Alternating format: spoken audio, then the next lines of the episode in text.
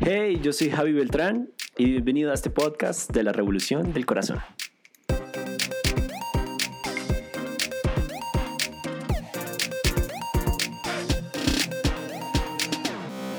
Hey, hey, hey, bienvenidos a la primera conversación de la Revolución del Corazón. Estoy muy feliz, estoy muy contento de desarrollar este proyecto con mis amigos de la Revolución del Corazón.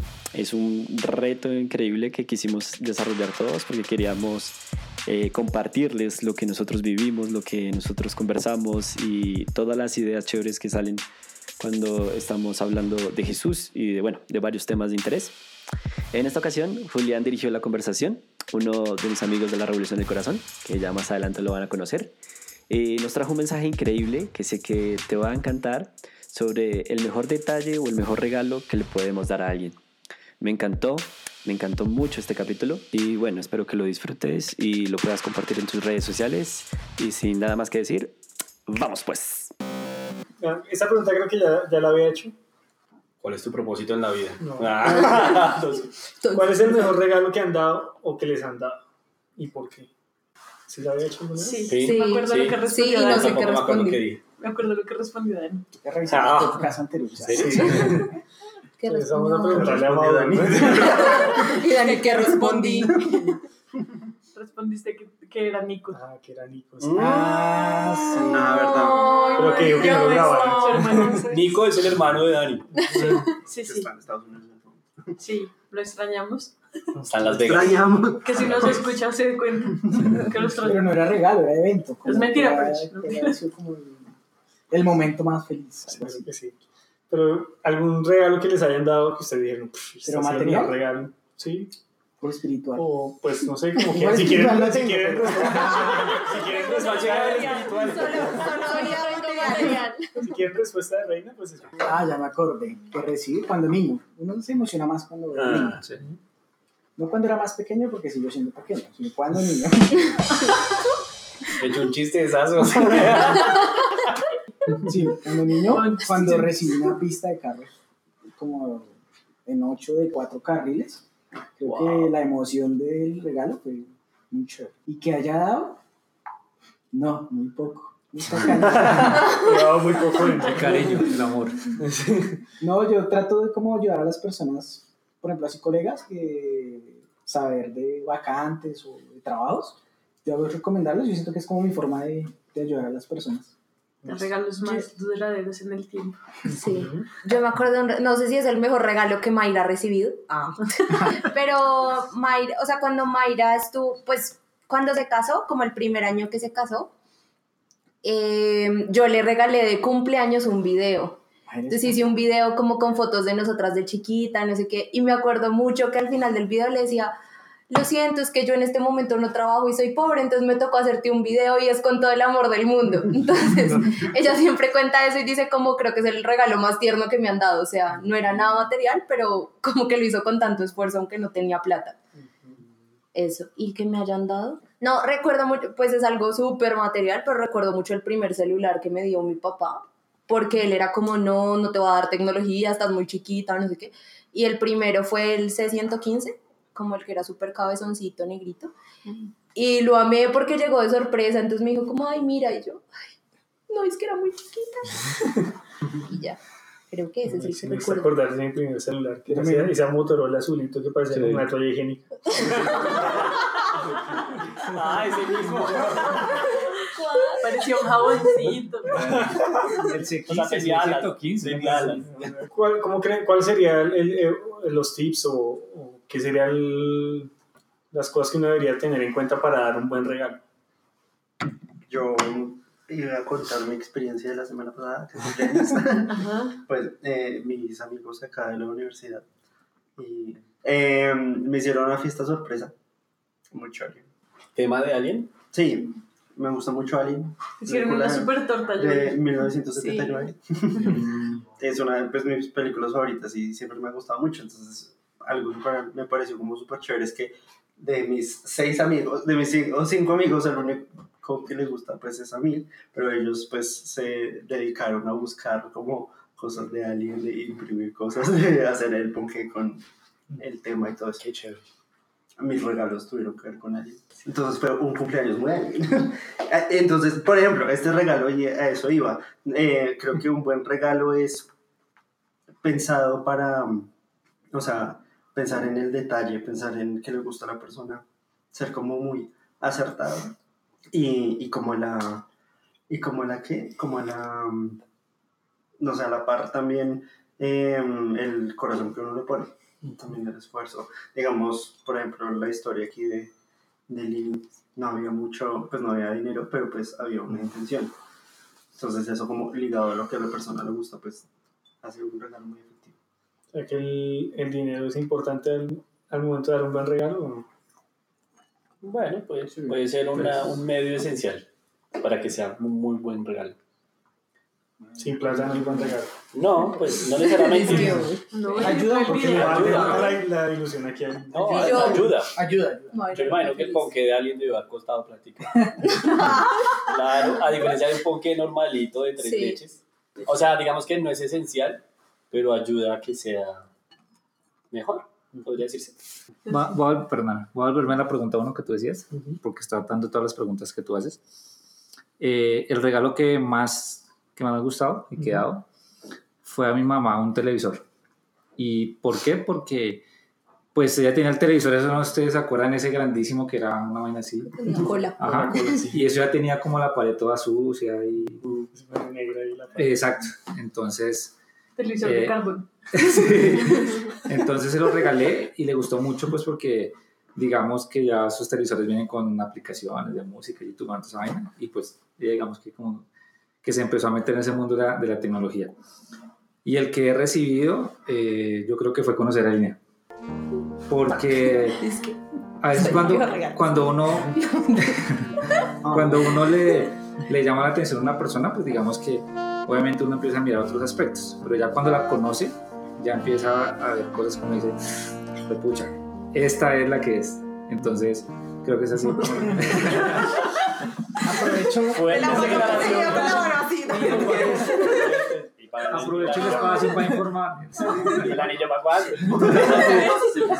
Sí, sí. La, Pues la canción, empezar. la canción, la canción. Lina está roja en este momento. Nosotros también. No, sí, entonces uno conoce esa persona y uno dice, sí, es como ese, ese complemento que uno esperaba para su vida, lo que uno siempre ha soñado, y pues ya verlo realidad es muy chévere para uno, muy gratificante.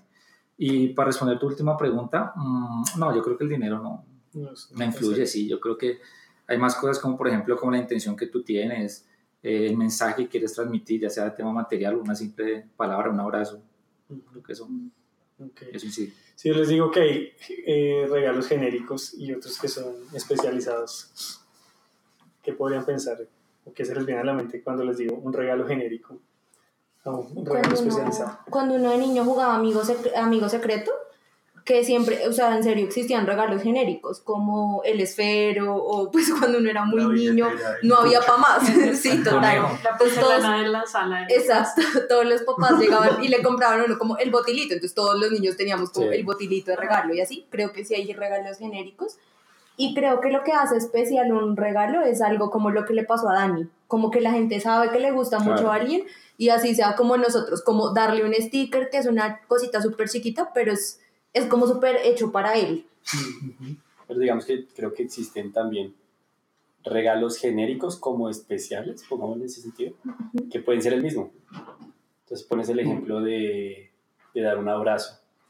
Entonces yo creo que que yo te dé un abrazo puede ser muy diferente a que Lina te lo dé. El impacto puede ser diferente. Entonces creo que el, mío podría ser un- uno genérico y el de Linis puede ser algo especial. Ah.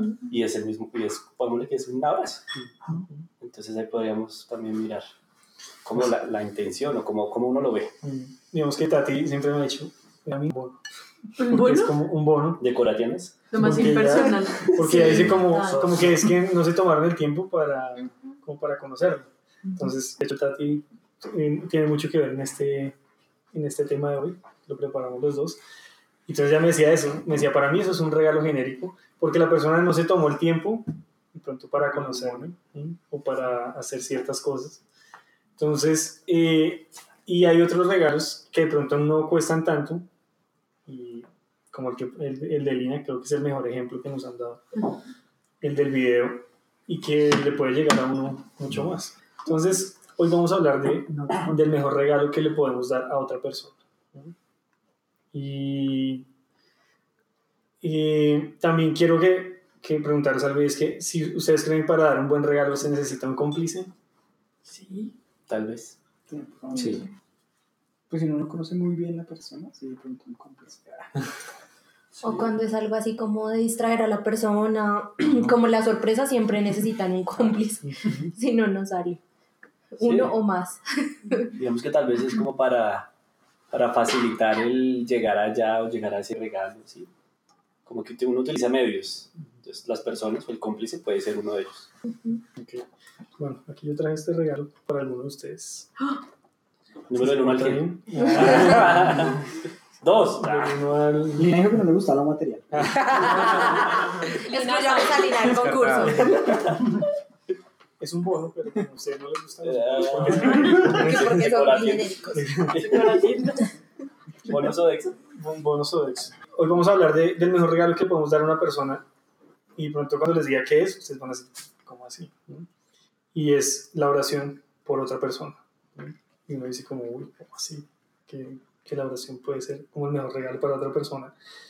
Eh, y que- quisiera preguntarles si hay algo en, en la vida, en la vida de ustedes, en lo que quisieran encontrar una respuesta. Y si hay una fórmula eh, para llegar a esa, a esa respuesta. Si ustedes la tomarían. Si les dicen, esta es la fórmula para que usted pueda alcanzar esto. ¿Ustedes están dispuestos a, a- a dar lo que fuera para tener esa fórmula? Depende. ¿Les gustaría tenerla? ¿Cuánto Depende. cuesta Mientras no atente contra mi Depende de las consecuencias Sí, que ¿cuánto pueda tener. Si no, si no atenta contra la moral Sí. de una. Nada es gratis. Nada es gratis. Nada es gratis en la vida. Entonces vamos a leer algo que está en la Biblia, está en Santiago. Santiago 5.16. Dieguito, si quieres ayudar a leerla, por favor. Santiago 5.16. 16. Confiésense los pecados unos a otros y oren los unos por los otros, para que sean sanados. La oración ferviente de una persona justa tiene mucho poder y da resultados maravillosos. Bueno, ¿qué, qué es lo que más les llama la atención de, ese versículo? Preguntémosle a Carit. ¿Qué es lo que más me llama la ¿Sí? atención? ¿Qué te llama la atención de ese versículo? Eh, que hay como una especie de promesa, que es como si hacen esto, pues reciben esto.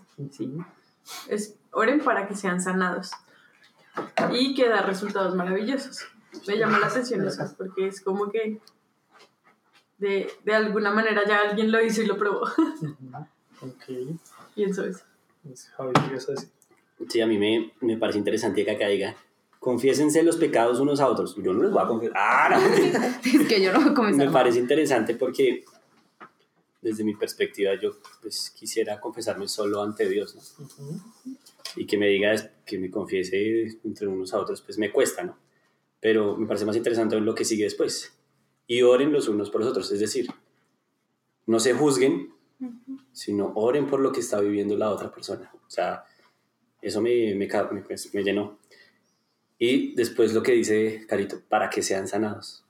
Es como si la solución para poder dejar como lo que nos atormenta sea hablar entre amigos y orar entre amigos. O sea, wow, bacán. Bueno, ¿alguien más que le haya llamado la atención algo de, de ese versículo? Santiago. ¿No? Vemos que ahí, ahí realmente nos está dando como una fórmula ¿no? al principio. Dice, ¿quieren sanidad? Entonces, ese es el resultado que queremos, sanidad. Y cuando pensemos en sanidad, no solo pensemos en sanidad física, ¿no? sino aún en sanidad emocional, eh, quizás sanidad financiera, qué sé yo, sanidad en relaciones con alguna persona. Entonces, si uno le dicen, ¿quieres sanidad? Sí, claro, ¿no? Yo, yo deseo eso. Pero entonces nos está diciendo, bueno, hay una fórmula, pero entonces es confesar, pero entonces aquí viene, viene una parte y dice, bueno, confesarse, ahorita Javi decía, bueno, es chévere pronto confesarse o es fácil confesarse eh, con Dios, bueno, no sé si será fácil para todos ustedes. Pero ¿qué entendemos por confesar? Titi, ¿tú qué entiendes por confesar? O reconocer o aceptar también. ujú, Ok. Mauro, ¿qué entiendes por confesar? A veces me dicen, no, voy a del padre y me confieso. Como compartir, como compartir experiencias o pensamientos. Pues no sé, digamos que uno lo asocia mucho a cosas malas, ¿no? O bueno, no sé si es mi mente perversa. Ah, pero uno tiene como está dañado. como que confiéselo, como a cosas que uno quiere ocultar. Sí, más lo veo a eso, pero no sé si puede haberse confesarse también a cosas positivas. Ya sabes, sí, algo. Sí, pues que es como más como aceptar o reconocer. Y tú lo estás aceptando o reconociendo es porque con fe, como que tú puedes aceptar y, y eso va a traer otras cosas. Entonces, no sé lo que yo decía, de pronto, si uno le dicen, bueno, confiésese, uno de pronto puede decir, bueno, yo voy donde Dios y le digo, ya, eso es lo que me pasa. Creo que confesar es como, como mostrarse vulnerable como es uno realmente. Y con, pues creo que siempre se le viene a uno a la mente como sus errores y uno dice, como, ya. Pero creo que es, es poderse mostrar vulnerable y decir, bueno, esto es lo que yo soy. Mis luces y mis sombras, esto, esto soy todo yo y así soy. Y es mostrarme, mostrarme transparente. Creo que eso, es, eso es- hace parte de confesar. Pero dice, en el versículo dice, eh, confiésense y oren. ¿sí? Entonces uno dice, ah, bueno, listo, yo me confieso y oro. Pero dice otra cosa, unos por otros. Entonces realmente, así los que son así, yo que soy ingeniero, me gustaría verlo de esta manera. Si hicimos unos por otros, por confesar, más por orar. Bueno, Una después no sé ecuación. cómo, cómo están ecuación, exponiendo una ecuación. Raíz cuadrada. Sí. Y eso nos va a dar sanidad. Entonces es, quiero llegar a esto, a sanidad, pero necesito empezar a confesar y a orar por otros. Pero no sé qué tan fácil es nosotros podernos mostrar vulnerables a otros y aún quizás orar por otros. De pronto no es tan fácil. Y uno dice como, ¿será que yo podría mostrarme vulnerable? Porque casi siempre mostramos nuestra mejor cara, nuestra mejor faceta. Está, el día de hoy vi un- una imagen que decía que uno siempre como que se hace una imagen de una persona, pero solo conociendo como un 10% de la persona. Esta es toda la vida de la persona, pero conocemos todo este, solo este pedazo y con eso es que nos hacemos como la imagen de toda una persona. Y creo que es por, por la sociedad, pero también por nosotros mismos que no nos damos como el, el tiempo de conocer a otra persona, pero aún también no demostrarnos como nosotros somos. Y claro, esto no quiere decir que entonces voy a, entonces voy a abrirme con todo el mundo y voy a contarle todos mis problemas a todo el mundo. Creo que uno tiene que tener eh, círculos de confianza ¿no? con ciertas personas, pero sí que uno pueda tener esas personas cercanas por las que- con las que uno pueda, uno pueda descargarse y decirle, oiga, esto es lo que me pasa, esto es lo que yo soy en mi esencia. ¿no? Y que también esa persona pueda orar por mí y que yo pueda orar por esa persona. Y eso empieza como a desatar cosas, pues que uno dice como, uy, es, es algo como, como sobrenatural, que es lo que pasa aquí en la sanidad, porque nos gusta, nos gusta tener, aquí está, nos gusta tener el resultado, pero a veces no nos gusta la fórmula. La fórmula es, listo, me muestro vulnerable con otras personas, pero también empiezo a orar por otras personas y viceversa. Pero el empezar a orar por otras personas me tiene que empezar a poner una carga por los otros. Pero vivimos en una sociedad que es egoísta, podría decir que un 9%, en el que sobrevive el más fuerte ¿no? y que a veces no nos, no nos tomamos el, como el papel de decir, bueno, ¿qué le estará pasando a la otra persona? ¿Qué es lo que le está sucediendo al de al lado? Sino que digo, quiero mi sanidad, quiero lo que yo, por lo que yo estoy pidiendo y si le, pues si le pasa a la otra persona, bien por él, pero que me pase a mí primero.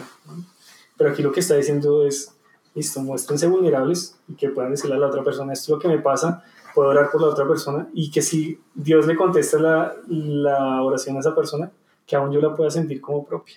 ¿no? Y después sigue diciendo algo más Santiago. Dice que la oración ferviente de una persona justa tiene mucho poder y da resultados maravillosos. Dani, ¿qué te llama la atención de esa, de esa segunda parte que dice ahí Santiago? Pues me, pues me parece chévere que ahí la, la, la promesa está de que va a haber un resultado, pero pues también se exige algo de la persona que está orando. digamos que esa fórmula tiene sus condiciones. No es como, ah, bueno, sí, oren y, Y ya. y todo va a pasar. Ahí habla, hay una palabra que, que me gusta mucho, es una oración ferviente. Estamos diciendo que aquí, en esta primera parte, Santiago nos está diciendo como, dejen de mirar solo lo que les está pasando a ustedes y empiecen a, a preocuparse por lo que le está pasando al de al lado. Y cuando empecemos a, a- eh, empiece a pasar eso, vamos a poder llegar a que eh, tengamos eh, resultados de esas oraciones que estamos teniendo, no solo para nosotros, sino también para el otro. Pero después sigue diciendo, pero tienen que hacerlo con una oración ferviente. ¿Qué entienden ustedes por oración ferviente? como que a veces uno se acerca a Dios como en última instancia diciendo como, ay, él, él lo puede todo, pero no oro como con esa fe o como con esa emoción de de verdad ponerlo en sus manos. Y yo creo que otra cosa, de pronto desde mi experiencia personal y mi relación con Dios, es que he aprendido como que a veces uno ora, pero no lo dice como de verdad con la intención de si lo estoy poniendo en tus manos, sino como que uno ora y sigue como la, dándose látigo por esa situación. Y creo que lo más importante es entregarlo, o sea, de verdad decir como voy a poner todo en la oración y el resto lo dejo en ti. Que ya sé que el resultado va a ser maravilloso porque tu palabra me lo dice, pero lo voy a dejar todo en ti. Y yo solo me encargo como de orar. Ok. Si te dicen oración ferviente, ¿qué se te viene a la mente? como una oración con mucha pasión y ser como, lo veo como ser intensos con Dios y como no dejar de orar hasta no conseguir esto que quiero. No se está saneado este milagro que necesito, sino ser, o sea, darle hasta que no lo tenga, no, no, no suelto esta oración, ¿sí? Como no rendirse y, ay, no, pues yo no lo quiso, sino ser como Sí, un poco, fastidioso. sí, eso, como intensos con eso y apasionados. Sí, es que estaba, estaba aquí mirando como el concepto de ferviente en internet. Y, y viene como. viene, viene como de, de. Viene de, la palabra como hervir y entrar en ebullición. ¿sí? Como entrar en como, un hirviendo de calor. Y habla sobre una persona que muestra mu- mucho entus- entusiasmo por algo o alguien y que lo mueve, lo mueve a actuar y a expresar su arrebato pasional. O sea, es como, sí, como lo que están diciendo de que utilizan esa pasión realmente se demuestra. Es creo que el- el- la palabra ferviente es el, sí, como el adjetivo a categorizar a una persona que siente pasión. Ujú. Realmente sí, digamos que si uno empieza a mirar ferviente, tiene que ver con arder. ¿no? Y cuando, cuando revisamos esto con Tati, decíamos ferviente sobre que, en que nos, nos tiene que empezar a arder el corazón. ¿no? Pero aquí Santiago no está hablando por mi necesidad, sino por la necesidad del otro. Que seamos constantes por la necesidad del otro. Y no sé si alguno conoce la, la parábola de la vida intensa. Es una parábola que, que cuenta Jesús, que dice que hay una, una viuda que quería que un juez le hiciera justicia y decía que ese juez era malo, pero que ella fue tan intensa que iba todos los días, todos los días donde el juez, juez hágame justicia, que era "Ay, como que no friegues, ¿sí? Y al otro día iba, iba, iba, iba, hasta que ya el juez se cansó que la, la mujer fuera tan cansona, que le dijo, ay, bueno, sí, ¿sabe qué? Voy a hacer, voy a hacer justicia. Y dice que a un Dios, eh, siendo bueno, pues si somos intensos con Él, también vamos a recibir esas cosas. Y fe- ser ferviente nos, nos, nos habla de ser constantes, de que nos arda eh, el corazón por la, la otra persona, pero también el ser empáticos. Y el ser empáticos es podernos poner en los zapatos del otro, que podemos decir, bueno, yo tengo una oración ferviente por el otro. Y ahí sigue, seguimos con la fórmula. Entonces, si hay una oración ferviente y le sumamos que la hace una persona justa, y ahí creo que se empieza como a complicar el tema. ¿no? Porque si pensamos en una persona justa, ¿qué po- ¿cómo podrían ustedes Definir. definirlo o decir esa persona es justa? Pues digamos que uno tiene una idea de lo que Dios nos dice que está bien y lo que está mal. Entonces es como poder como ver a las personas con los ojos de Dios, como poder detectar si la persona está haciendo bien o no y tener como ese discernimiento para poder hacerlo. O sea, no- uno a veces lo relaciona con una persona perfecta, pero ni siquiera es eso, es como que pueda reconocer eso Ahí, ahí la, la ecuación que nos está diciendo es, si hace una oración ferviente y la hace una persona justa, eso que va a traer mucho poder y resultados maravillosos. Eso es lo que nos está diciendo ahí. Entonces dice, ah, bueno, yo quiero tener, pues que mi oración tenga mucho poder y que hayan resultados maravillosos, pues ¿qué tengo que hacer? Tengo, tener una oración ferviente, pero que la haga una persona justa. Pero creo que aquí es donde empieza, empezamos a tener problemas con ser una persona justa. Sí, porque ¿quién define si la persona es justa o no? ¿Uno mismo? ¿La sociedad? o- ¿Quién determina quién es una persona justa? Dani, ¿quién determina quién, quién es una persona justa? Pues Dios, creo que Dios dice como... Es que eh, tuvimos esa charla, escuchen el podcast número eh, cuando hablamos de justicia. Creo que Dios ve la disposición del corazón, como ve la...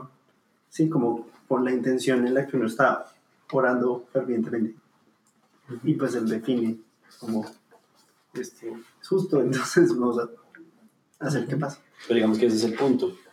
Que si, si estamos diciendo que Dios es el que define quién es justo, realmente ninguno de nosotros va a saber quién era esa persona justa. ¿Sí? Porque solo Dios sabe la intención del corazón de esa persona. Ninguno de acá sabrá si, si el que va a orar ahorita va a ser justo. Pero solo Dios sabe si realmente va a cumplir como los requisitos que dice ahí, diría yo. Vemos que eh, nosotros que eh, pues creemos en la palabra de Dios, la, la palabra de Dios dice que, que, que realmente no hay nadie justo, que el único justo es Jesucristo. Y que la única forma de, de ser justos es aceptando ese regalo de Jesús. Como diciendo, bueno, Jesús, yo quiero ese regalo, que tú me hagas justo. ¿no? Entonces uno puede decir, ah, bueno, yo ya acepté a Jesús, o yo ya creo en Jesús, entonces puedo empezar a hacer oraciones fervientes para que haya mucho poder unos resultados maravillosos. Pero ustedes creen que uno puede llegar dejar, y dejar de ser justo en algún momento de la vida. Sí, yo creo. O sea, creo que en nuestra naturaleza humana es posible como que uno pierda la justicia ante diferentes situaciones, porque es algo que es de, toda, de todo el tiempo. Y por eso mismo va enlazado a tu relación con Dios. O sea, no es como a partir de hoy yo creo en Dios, entonces nunca jamás vuelvo a hablar de Él y ya yo soy justo de aquí en adelante, sino que es algo que cultivas en paralelo a tu relación con Dios y con Jesús. O sea, es más que creer en Jesús y decir que por creer ya soy justa, es conocerlo, porque conociéndolo uno sabe qué es lo que es justo. Es lo que dice Lini, la relación. Es lo único que ayuda a conocer a Jesús. Yo pienso que de lo que hemos concluido, eh, ningún ser humano es justo, ¿no? Por nuestra naturaleza. Y ahora decimos que es por medio de Jesús que se encuentra la justicia en el ser humano. Entonces, pues a simple lógica, una persona puede perder la justicia si realmente ya no está Jesús en el foco. Y si lo, y si lo enlazamos con lo de ferviente en el corazón, creería que ahí es donde debería estar Jesús, en el corazón. Si Jesús realmente no está en su corazón, creo que ahí es donde pierde la justicia. Yo pienso que sin esa ficha se rompe la, la ecuación. Porque si no hay persona justa, nadie va a orar, a orar con fervor, ni menos por otras personas. Entonces pienso que es la variable principal. Ah, pero mira que yo pienso que sí, sí se puede orar con fervor sin ser justo, porque a veces, como seres humanos, nuestra justicia puede ser diferente a la de otro. Pero creo que Jesús es el que hace que esa justicia sea realmente justicia, ¿sí me va a entender?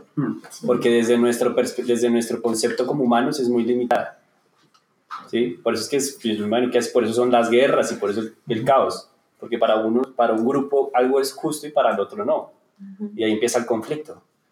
¿Sí? Pero Pero, pero como nuestra, nuestra, como nuestra humanidad es sentir amor, sentir pasión, ¿sí? Eso está en, en lo humano. Creo que orar por fervor o, o, o decir cosas bonitas en fervor o alabar a alguien en fervor, si sea una persona, existe por nuestra naturaleza. Pero entonces usted es justo inconscientemente. Porque ora Yo. con fervor. Wow. No, no, no. No, porque es que para ser justo no es necesario tener, te- orar con fervor. Yo pienso que sí, pero de pronto inconscientemente en mi opinión, usted no acepta que es justo. Si usted ora con fervor, pienso que usted es justo. Como que no lo ves, o sea, no Sí. lo evidencias, pero termina siendo justo Sí, de alguna otra forma, desde tu perspectiva. Yo creo que también, o sea, la ecuación es completa, pero hay que entender los resultados, o sea, es decir, siempre habrá resultados maravillosos, pero como que no siempre la cadena de pronto te lleva al resultado maravilloso que tú esperas. Y creo que eso, eso también pasa y por eso uno renuncia a la oración. Y es porque dice como, ah, no, lloré un montón, fui súper intensa y al final Dios no me lo entregó, entonces me rindo. Pero ¿realmente será el resultado maravilloso que tenía que llegar a ti o de pronto oraste tanto que otra cosa, es lo, eh, otra cosa es la promesa que realmente tiene Dios para ti? Entonces creo que al final la ecuación sí es completa, o sea, se necesita de todo un poco y uno no evidencia que es justo y de pronto sí lo está haciendo, pero creo que la misma, como la misma dedicación, el conocer a Jesús, el orar fervientemente, te va entregando esos resultados, que es lo que Dios tiene para ti, de pronto no lo que tú exactamente estabas pidiendo por. Es que entrar a este tema de, de si una persona es justa o no es, digamos que es un poco polémico, ¿no? porque a veces creo que todos creemos que somos justos. ¿no? Pues si vamos a la luz de la Biblia, pues Dios nos dice que ninguno, ninguno es justo hasta que conoce a Jesús. Pero digamos que aquí, aquí entra una parte divina, es que Jesús vino y se entregó por nosotros, solo necesitamos aceptar ese regalo y ya, Él nos, hace justos. Pero creo que también eh, empieza a tener una intervención humana en el, en el tema de que yo debo cultivar cada día esa relación con Dios. Y cuando hablamos de ser justos, no hablamos de ser perfectos, pero sí que cada día como que estemos creciendo. Y que realmente mm, tengamos como esa relación con Jesús que nos lleve a, a ser cada día mejores. Y que nos lleve, como decía Mauro, me, gusta, me gustó lo que él, él dijo, que cuando me hago justo, creo que empiezo también a entender un poco la oración ferviente. Porque empiezo a entender el amor de Dios y dejo de amarme solo a mí para empezar también a amar a otros y que ese amor a, a otros empiece a desatar mucho poder y resultados maravillosos. Esto es, esto es una ecuación ahí me- medio rara, porque creo que siempre estamos pensando en nosotros. ¿no? Pero al final lo que Santiago está diciendo es, listo, quieren obtener cosas grandes, dejen de pensar en ustedes.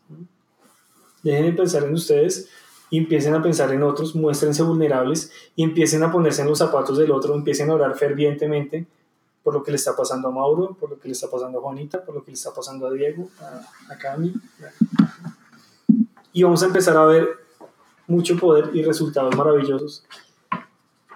Quizás en la oración, eh, con el resultado de la oración que, que hicimos, o quizás de otra forma, pero que nos va a ayudar a crecer, como decía Lina. ¿no? Quizás estamos eh, eh, teniendo un resultado que es diferente, pero que al final si lo, si lo evaluamos bajo la voluntad de Dios, va a ser lo mejor. Hoy la invitación es a, a que entendamos que el, el orar por otra persona, por los demás, desata un poder muy fuerte. Eh, hay, un, hay un versículo en la Biblia que dice que cuando hay dos o tres reunidos en su nombre, ahí está Dios. No es que si uno está en su cuarto orando solo, entonces Dios no está. No. Sino que hay una, hay- creo que se crea una sinergia muy chévere cuando empezamos a preocuparnos, o más que preocuparnos, a ocuparnos por el otro. Quizás de pronto no podemos, eh, no sé, la otra persona tiene una deuda, así cualquier bobada, de 100 millones de pesos, quizás no tenemos nosotros la, la plata. ¿no? Y uno dice, pues es que realmente la solución que yo necesito es el dinero. Pero créanme que el, el mejor regalo que le podemos dar a la otra persona, claro, si tuviéramos el dinero para darlo y Dios nos pone a hacerlo, pues lo hacemos, ¿sí? Pero es poder, poder orar por la otra persona, pero también ser empáticos con la otra persona. Poder sentir lo que la otra persona está sintiendo. Y cuando hacemos eso, realmente se empiezan a desatar cosas sobrenaturales. Y de pronto alguien dice, bueno, yo he visto milagros que Dios ha hecho a través de la oración, o quizás alguien ha dicho, yo nunca he visto eso. O de pronto alguien dice, oye, yo llevo conociendo a Dios hace mucho tiempo y puedo orar más fácil. Pero de pronto alguien dice, oye, no, es la primera vez que voy a orar o llevo muy poco de conocer a Dios. Pero quiero que leamos algo que, que está en Romanos y por eso les, les decía que cuando vamos a dar un regalo, quizás necesitemos un, un cómplice. Y, y, realmente sí tenemos un cómplice, está en Romanos 8, 26 y 27. Dieguito, si me ayudas por favor a leerlo. No, Además, el Espíritu Santo nos ayuda en nuestra debilidad. Por ejemplo, nosotros no sabemos qué quiere Dios que le pidamos en oración, pero el Espíritu Santo ora por nosotros con gemidos que no pueden expresarse con palabras. Y el Padre, quien conoce cada corazón, sabe lo que el Espíritu dice, porque el Espíritu intercede por nosotros los creyentes en armonía con la voluntad de Dios. Entonces ahí lo que está diciendo Pablo es que pues tenemos a alguien que nos interpreta en pocas palabras. Quizás de pronto nosotros no estamos diciendo las palabras más elocuentes o, o lo que les digo, quizás es la primera vez que, que vamos a orar, pedirle a Dios por algo. Y uno dice, "Ay, no sé si a ustedes les ha pasado que hay personas que dicen que yo no sé orar. ¿no? Creo que a muchos nos ha pasado. Y dice, no, pues yo la verdad no sé orar. ¿no? Pero realmente ahí lo que nos está diciendo Pablo es, él como que va a interpretar lo que hay en nuestro corazón realmente. Así lo que nosotros digamos sean tres palabras y eso le va a llegar a Dios. Lo importante es el corazón, como, como lo hacemos. Entonces, hoy lo que, lo que quiero dejarles es que podamos entender el poder de la oración cuando oramos también por otras personas. ¿no? Y que tenemos de cómplice al Espíritu Santo. Y que realmente ese es, el mejor regalo que podemos darle a otra persona. ¿no? A veces pensamos en qué es el mejor regalo que podemos darle y uno dice, uy, un, un iPhone 11, los que se van a ir a viajar a traer iPhone 11. ¿Saben qué vamos? Y los que se fueron que al crucero de Disney. bueno, qué sé yo, a veces pensamos que el mejor regalo puede ser eso, pero el mejor regalo es desatar ese poder que Dios tiene para cada uno de nosotros ¿no? y podernos ocupar por, el, por la otra persona. ¿no? Y yo quiero que hagamos un ejercicio y es que podamos escribir una petición que tengamos el día de hoy, algo que estamos esperando que, que suceda y los que quieran compartirla, pues sería chévere para que podamos orar unos por otros. Acuérdense que el- como empezamos el, la ecuación, era que estamos esperando una sanidad. Y Cuando les hablo de sanidad, recuerden que no se hablan solo de sanidad física, sino en diferentes áreas. ¿no? Y que eso se traduce en una petición que, que yo le estoy haciendo a Dios, una o varias peticiones. Que podamos escribirla peticiones que tenemos por otros o las personales. las Ay. personales. Ah, bueno. Ah. Uy, soy un egoísta. Pues creo que al final, si uno está pidiendo también por otros, se una petición personal. Orar por otros como si fuera una petición propia. Wow. Ojalá todos pensáramos así al orar. Espero que hayas hecho la actividad y hayas escrito tus peticiones y poder orar por otros. También nos gustaría orar por ti, así que si te gustaría compartir tus peticiones, escríbenos a nuestra cuenta de Instagram como arroba revolución del corazón. Y nada, esto es todo por este episodio. Espero que te haya gustado y lo puedas compartir. Un abrazo y espero que tengas una increíble semana. Bye bye.